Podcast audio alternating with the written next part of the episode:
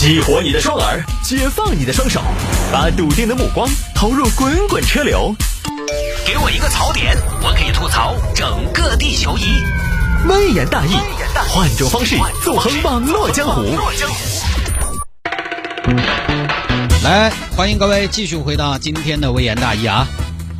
接着摆下面一个小新闻吧。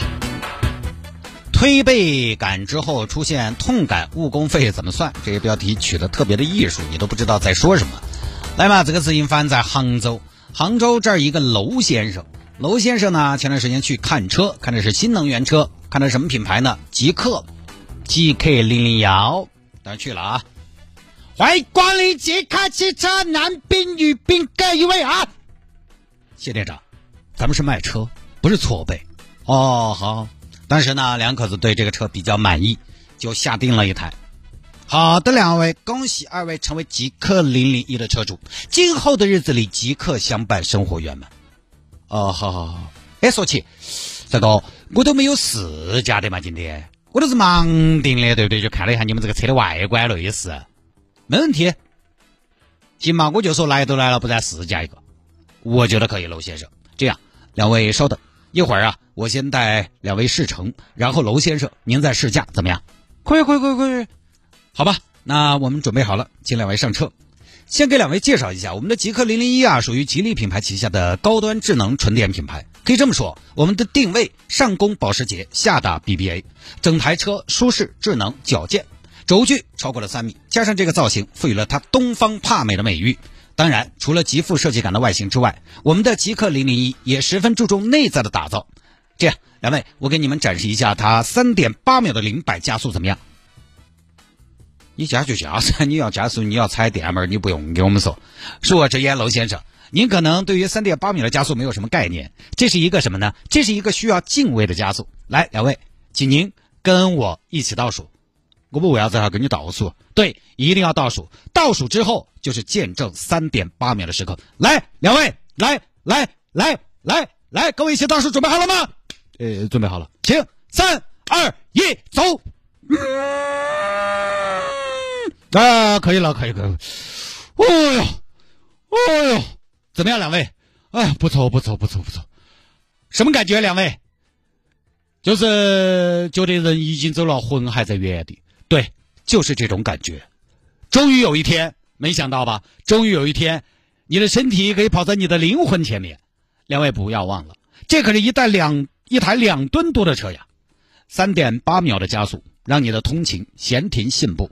我们不需要很快，但是当你知道你很快的时候，你就会慢下来，因为越快，你就会愈发的从容。同时，我们请两位闭上眼，感受一下我们这台车的隔音，怎么样？怎么样？怎么样？啊！哎呀，隔音太好了，我都听不到你说啥子。两位，我们现在是在一个空间，大可不必这样的啊，就一路这么开试车嘛。后来呢，有一次试驾员又尝试了一把地板电加速，这次加速呢没打招呼，但是一下踩了电门，车就出去了。嗯，两位怎么样？哎呀，慢着点，慢着点，慢着点嘛，做啥子嘛？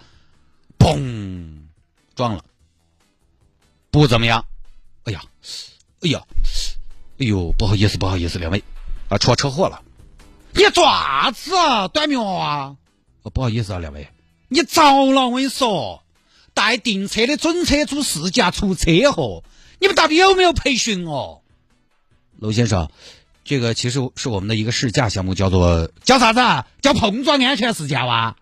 碰撞安全用真人测试？老婆，你没得事吗？老公。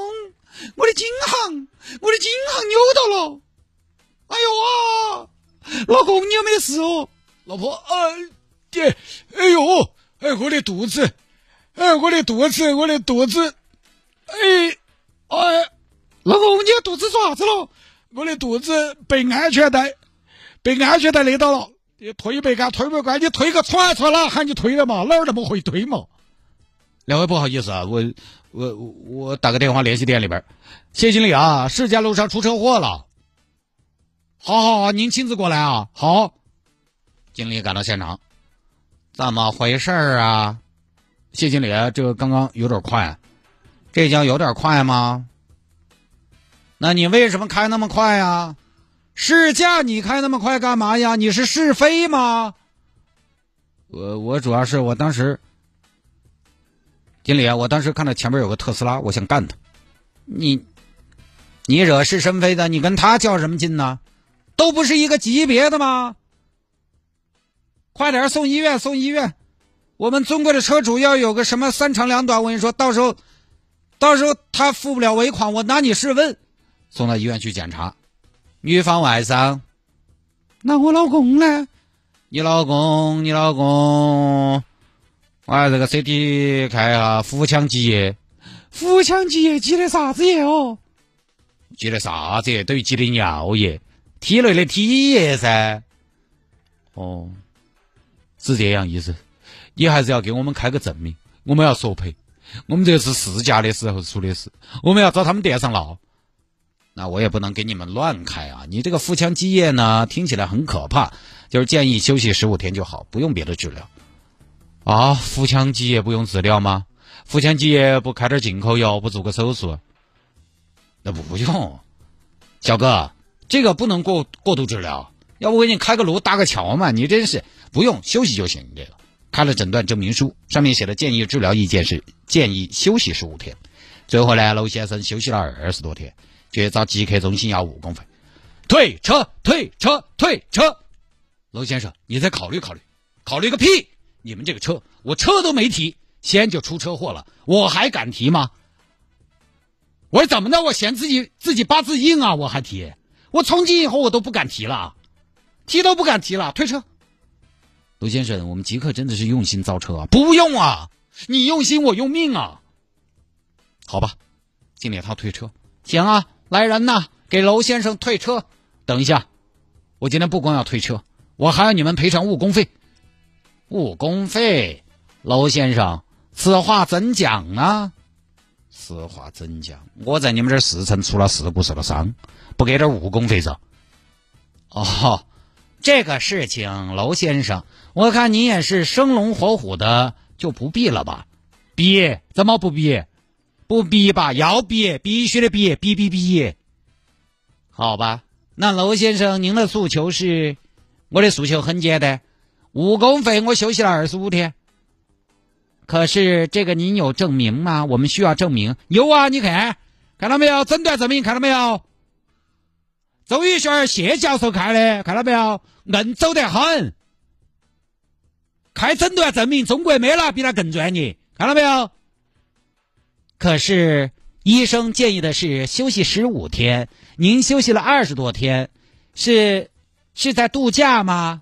那怎么样？我十五天没好，做子嘛？他那个只是建议，我肯定是以恢复了为准啊。那行，要误工费，我们也觉得合理，给您带来惊吓和麻烦了。行，这样我们就按照您每天的工资来赔偿误工费，好不好？可以啊。那你每天的工资是多少呢？我每天的工资哪个还在算日薪，又不是打零工。我我年薪三十五万，一年三十五万没有吧？有，我有证明，我有收入证明。来，开好了的，我们单位一把手，谢一把开的，看到没有？年薪三十五万，一年大概工作二百五十天，我已经把你们换算好了，算下来一天工资一千四。然后你们耽误我二十五天工资，所以算起来一下是三万五的误工费。哎呀，娄先生，恕我直言，您这个收入证明吧，嗯，咋子嘛？如假包换，跟你说，我们公司一把手开的呀。娄先生，这个我们不能按照收入证明给您赔呀。你也是知道的，收入证明这个东西，它证明不了什么，我们赔呢。我们刚刚也咨询了法务，我们的法务谢法务说，我们可以按照杭州最低日工资标准给您进行赔偿。啥子？啊？你说啥子？就是杭州最低日工资标准赔偿。你信不信老子今天把你们店操了？你们的工作人员开个车一会儿在推背推背，那么喜欢推背，就当技师噻？你买啥子车呢？除了实现在喊我。赔赔我误工费，给我算最低工资标准，当时说的哦，极客车主都是高端客户、高净值人群，现在又赔钱了，又把车主当成最低工资标准来打发。哎呦，你们真的好分裂哦！你们到底觉得你们的车主高端客户还是低保人士？娄先生，您听我说呀，杭州的日工资最低标准它并不低，一天可有一百五呢，一天一百五，等于赔三千多就算了，你蒙嘛？我的工资在证明高头写了一千四一天。